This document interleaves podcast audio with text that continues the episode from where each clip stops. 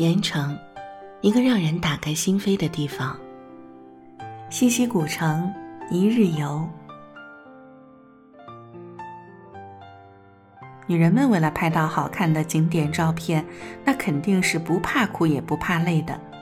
那天气温高达三十六度，我和海燕一个穿着自我感觉良好的长袖套装，一个踮着脚穿着小细高跟儿，一起爬上了那高高的城楼。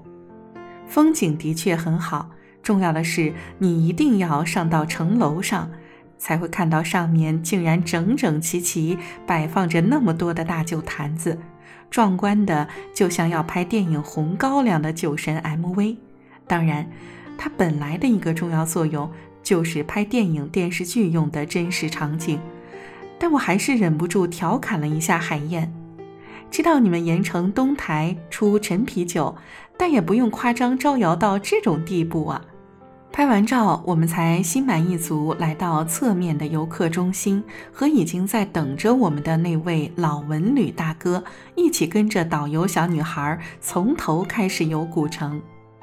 西溪古城的景点其实是有点散的，我这里的散是说它内容多而分布的散。以至于一条马路穿过另一大主题天仙园，竟然在大马路的那一边儿，以至于有时候匆忙了，就会只逛了城门楼这边的景点，忘记了那边还有更好玩的。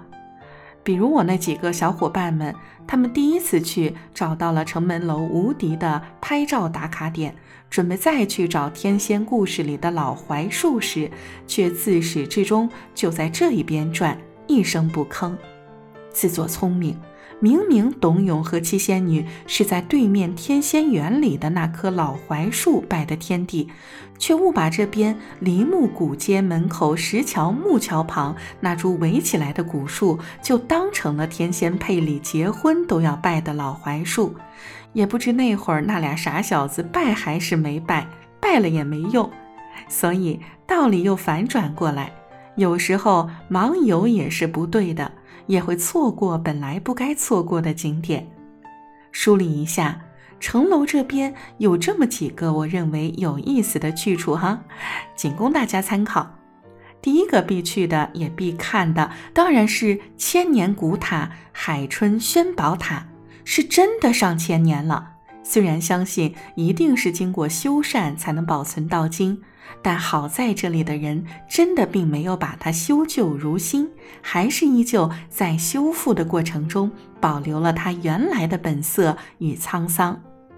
导游小妹妹说，这个塔以前是航标塔，经历过多年的海水侵袭、海浪冲打，所谓的历经风浪，这也是它的材质能得以千年不坏的主要原因。这也又一次证实，东台西溪这块今日厚实的土地，千百年前真的是海。我们按照风俗绕塔走了一圈儿，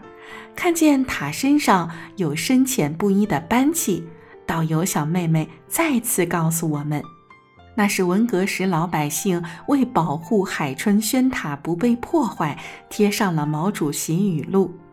而我对海春轩塔最深刻的印象，就是有一群白鸽一直飞飞停停地栖息在塔身上，在四周绿树鲜花和白鸽的映衬下，它的墙面上那些深刻入体的年轮，就像一位沉默而沧桑的老人，始终在见证着岁月的变迁与繁荣。